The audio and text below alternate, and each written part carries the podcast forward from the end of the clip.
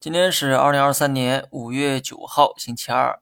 飞得有多高，摔得就有多狠。午后，大金融集体跳水，高傲的上证指数终于弯下了头颅。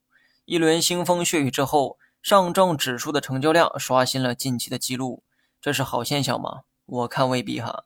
接下来的一段时间，很多网络大师们会继续鼓吹你去买大金融，理由无非就是强者恒强。要珍惜调整，见低点就是机会，等等等等。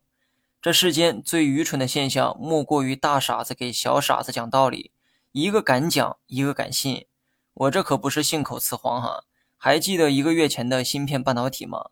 一波冲高之后出现调整，而大师们则用同样的理由忽悠你去逢低加仓，最后的股价大家也看见了哈，怎么涨上去的，最后怎么跌下来。我最近又开始看好芯片了。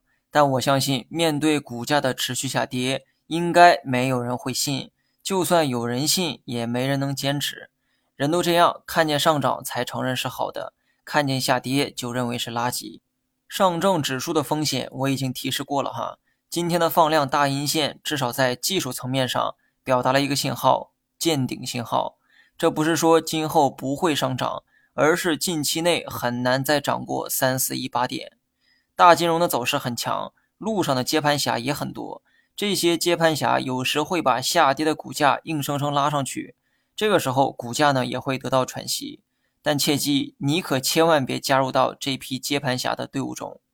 短期市场又进入到了一段时间的混沌期，资金会反复的横跳寻找新机遇。我的策略呢很简单，持仓不动。最近的收益啊一直在回撤，但是呢我无所谓哈。短期本来就没有赚钱的机会，只是很多人被某些假象所迷惑了。好了，以上全部内容，下期同一时间再见。